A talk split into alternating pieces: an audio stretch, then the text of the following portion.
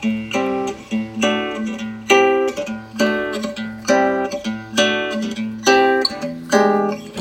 り込んだ君を起こして月を見よう。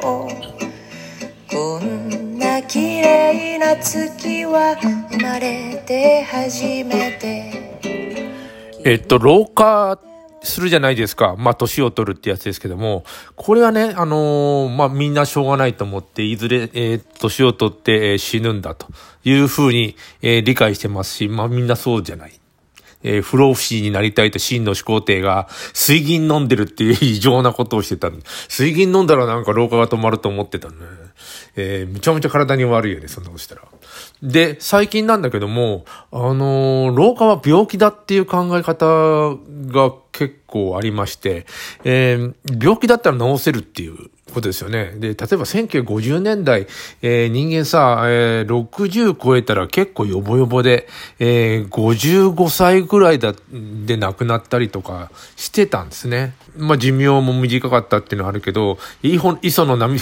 磯野波平さん、えーが、えー53歳だったかな。定年、あと、だから2年とか3年で定年っていうような設定なんですね。で結構おじいちゃんじゃないですか。いや、ハゲちゃってるし。で、定年になって、それから5年ちょいぐらい生きたら死んじゃうみたいな感じだったんだと思うんですよ。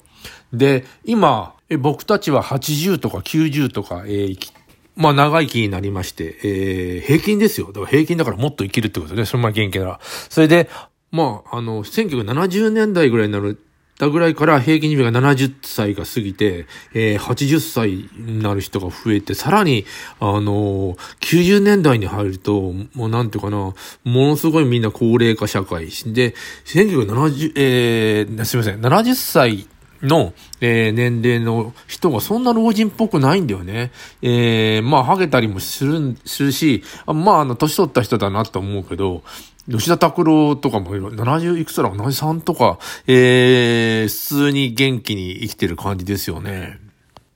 え、拓郎さんを出すのもちょっと申し訳ないんだけども、まあ、タモリとかさんまとか、まあ、70、た、さんまはちょっと若いのかなえー、そんなですよ。でもあのーそんなヨボヨボした感じはしない。た、確かにタモリなんかテレビ見てると、ちょっと歩き方があのおじいちゃんだなと思うことはあるけど、あの、あんまり印象変わらないじゃないサングラスかけてるしね。もう、もう1950年代っていうのはなんか老人になったらいろんな病気を抱えて、えー、亡くなっていくと。えー、なんか、老人っていうのはなんか、病気を持つ、持ってるなんか、えーし、もうそろそろ死ぬんじゃないかなっていうような人だったんですよ。ところがさ、あの、医療の、えーが進むことによって、病気じゃない老人？結構な年なんだけど、元気な老人？まあ、あの、筋力が衰えてとか、外見も衰えてるんだけど、えー病気じゃない老人っていうのが、えー現れてきて、これどういうことだろうっていうふうに思った先にですよ、老化自体がなんかね、あの病気なんじゃないかって考え方。じゃあ、老化を治そう。というふうになってるらしくて、えーそれを研究してる人がいまして、あの、寿命でもわかんなくなってきたよね。猫とか昔で10年も生きたらまた、えー猫またっていうふうになって、でも20年とか生きるんだよね。えー村上春樹のが飼ってた、で、さんが飼ってた、えっ、と、ミューズって猫は21歳まで生きてたし、僕が飼ってた、えっ、と、シャム猫も19とか18まで普通に元気で、えー生きてましたからね。えーで人間に例えると、とえー猫の1年は10年だなんだ言ってて、えー10年来たら100歳だとか。のの、その、その理論だとさ、え21って210歳になっちゃうから、いや昔の猫の、なんていうの、年齢の数え方おかしかったってことになるよね。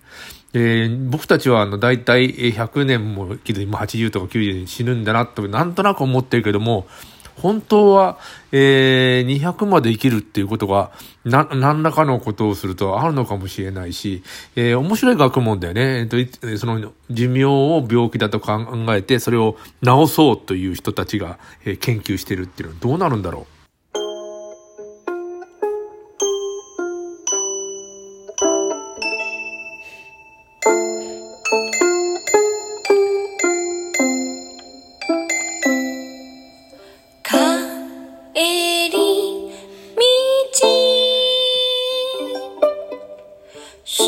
少し寂しい。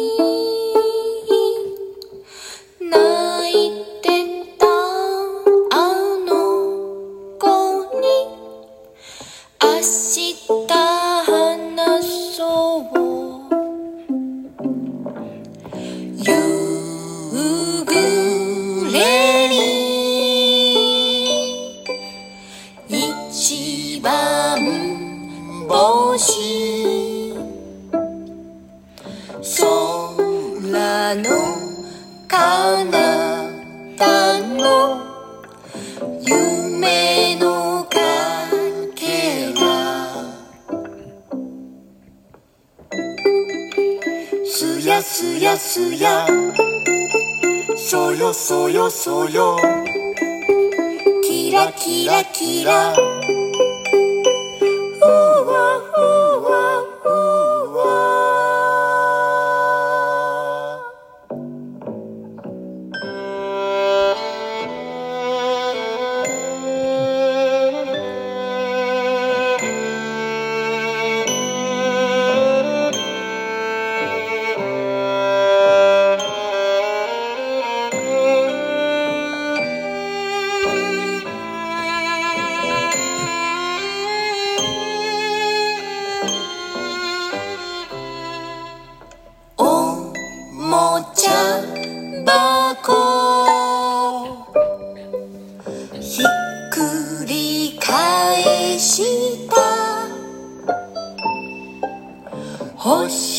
星屑の向こうに行ってみよう